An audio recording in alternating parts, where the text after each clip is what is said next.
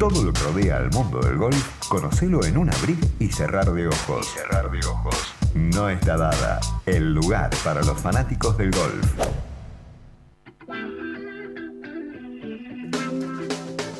¿Cómo anda Federico Ponlesica? ¿Qué cuenta? ¿Cómo andas, Maxi? ¿Todo ¿Todo, bien? bien? Y la semana, la segunda semana sí más esperada en el mundo del golf. Después del Master de Augusta, viene el US Open y el British Open El British. mano a mano. Pero el US Open en Pebble Beach es algo especial. ¿Por qué? Pebble Beach es una cancha eh, que está cerca de la Ruta 1 que une San Francisco con San Diego en Perfecto. California. Una de las rutas más lindas para hacer, ¿no? Ruta más linda la hice hace un par de años. Si te gusta el surf, el aire libre y si querés también el golf, es una ruta genial, espectacular. Y Pebble Beach es la sexta vez que recibe el US Open, una cancha, bueno, entre los acantilados. Eh, ¿Difícil? muy complicada. Eh, va a haber buenas condiciones durante toda la semana, así que ho- hoy los jugadores practicando de remera, así que muy buenas condiciones, poco viento. Es la sexta vez que recibe al US Open y no fue recién en 1972 fue la primera vez que recibió al US Open, porque la USGA, que es la Asociación de Golf de Estados Unidos, le parecía el lejano este, irse Ah. a California. Ah, en, esa, en ese entonces. Exactamente, en ese entonces. Pero bueno, eh, el US Open tiene 119 años. Justo hoy estamos en 2019. No empezó en 1900 clavado, empezó cinco años antes. el- durante la guerra. Exactamente, durante la guerra, como grandes eventos, paró. Pero pensá que del 72 a hoy ya se va a disputar seis veces. O sea, eso demuestra lo que le gustó realmente a la asociación. eh, la cancha de Pebble Beach.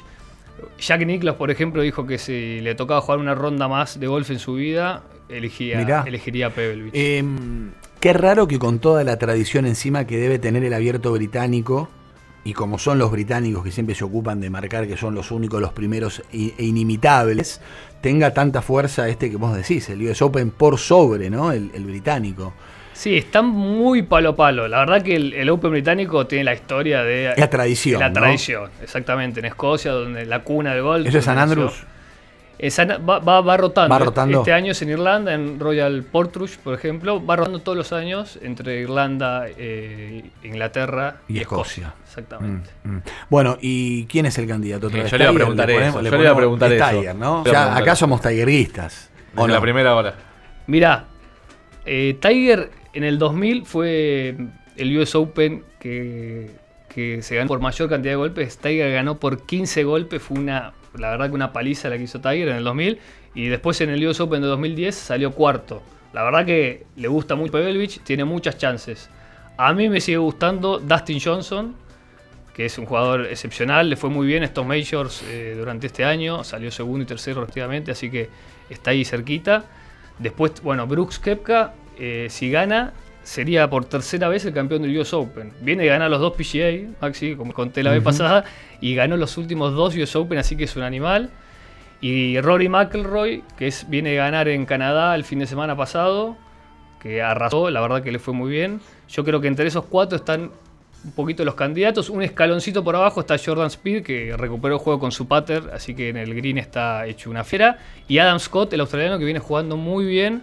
Y también parece haber recuperado su, su juego sobre el green, que tuvo muchos problemas cuando le cambiaron la regla, que no se podía anclar el pater.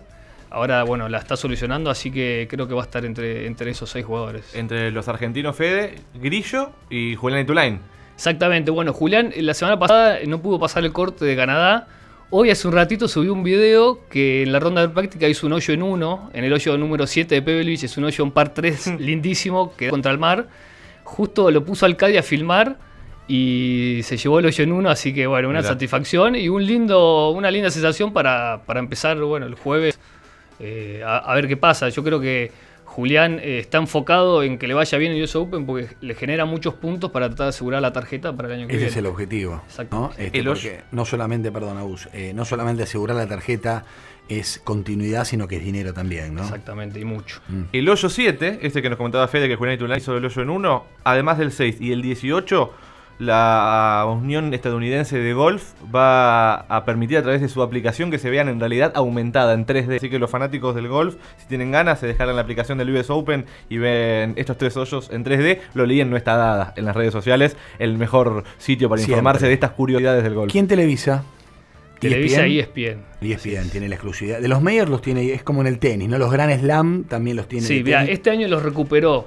El año pasado el PGA no lo cubrió. Ah, el PGA mira. Championship. Este año volvió a tomar, eh, tomar fuerza y a cubrir los cuatro eventos más grandes de- del golf. sí. Bueno, muy bien. El que gana este torneo, ¿cuánto bolsa? Más en o bolsa menos. más o menos 2 millones de dólares. Y Nadal ganó 2.600 2.600, ¿no? en Roland Garros. Roland Garros. El otro día estaba leyendo en marketing registrado que Nadal, de todas las participaciones que tuvo solo en Roland Garros, facturó 20, 20 y pico de 25, millones. un poquito más de 25, pues fueron Tiene- 12. Solo de Roland Garros. Bueno, bastante bien. Solo de Roland Garros. Bueno, ahí están, palo a palo, entonces el golf y, y- y el tenis en los majors y los premios, ¿no? Tal cual, son muy parecidos. Los, los dos tienen cuatro majors, el Grand Slam, así que sí, al ser individuales son muy Te parecidos. saco del, del libreto. ¿Cómo está el golf femenino de élite? ¿Está creciendo y tratando de ganar lugar con los hombres o queda, o queda muy relegado aún? Eh, las dos cosas, Maxi. Está tratando de crecer, pero el otro día hubo una queja grande del el Tour Europeo porque la que ganó el Tour Europeo se llevó la misma cantidad de dinero que el último Claro. de- del, del masculino, Claro. del Tour masculino. Así que la verdad que hay una disparidad enorme. Las mujeres están peleando por, por conseguir más sponsoreo y mejores premios, pero bueno, todo también depende de la audiencia. Así que es un proceso que le está llevando tiempo. Pero están intentando posicionarlo al golf femenino y hacerlo Exactamente, crecer. exactamente. Está Mm. creciendo mucho. Las asiáticas son las que, las que van, van, van a full por este camino. Y un poco lo que no gusta es que haya tanta asiática Claro. Dentro del tour. El otro día también hubo un comentario del ex coach de Tiger Woods que dijo, bueno, son todas asiáticas, son todas el mismo nombre. Mm. Porque la que ganó el US Open hace unas semanas eh, se llamaba Ann Lee 6. Porque había cinco otras jugadoras llamadas Lee. Así que Eh, una polémica. Jueves, viernes y lunes, un ratito nos regalás eh, para al menos ir actualizando cómo va el campeonato. Desde ya, Maxi. Gracias, Fede. No está dada, ya lo saben, lo encuentran en las redes sociales, la información y la curiosidad del golf de la mano de Fede Ponlecica y todo su equipo. Pitana dirigió el partido inaugural de Francia, dirigió la final, perdón, eh, de Rusia, De dirigió Rusia, la sí. final de Rusia, dirigió la final de la, de la Copa Superliga y abre la Copa América. Brasil-Bolivia, viernes 9 y media de la noche en el Morumbí de San Pablo. El árbitro argentino será el indicado para este encuentro. El chileno Tobar, como te contaba yo, el de la final de ida del Superclásico Sí. de la Libertadores, va a dirigir a la Argentina contra Colombia el sábado 7 de la tarde en Salvador. La agenda de estas horas, lo más importante, pasa por los Pumitas, Maxi. Mañana a la una del mediodía en Rosario juegan contra Francia. Tienen que ganar o ganar para meterse en las semis del Mundial que se juega, por supuesto, aquí en Argentina, en Rosario. Si hablamos de mundial, le prestamos atención a las chicas. Sí, eh, claro. Presentado por nuestros amigos de Rexona. ¿Cuándo es el próximo partido que juegan? Juegan el viernes contra Inglaterra, cierran el próximo miércoles contra Escocia. Si se dan algunos resultados, pueden clasificar entre las cuatro de las seis terceras.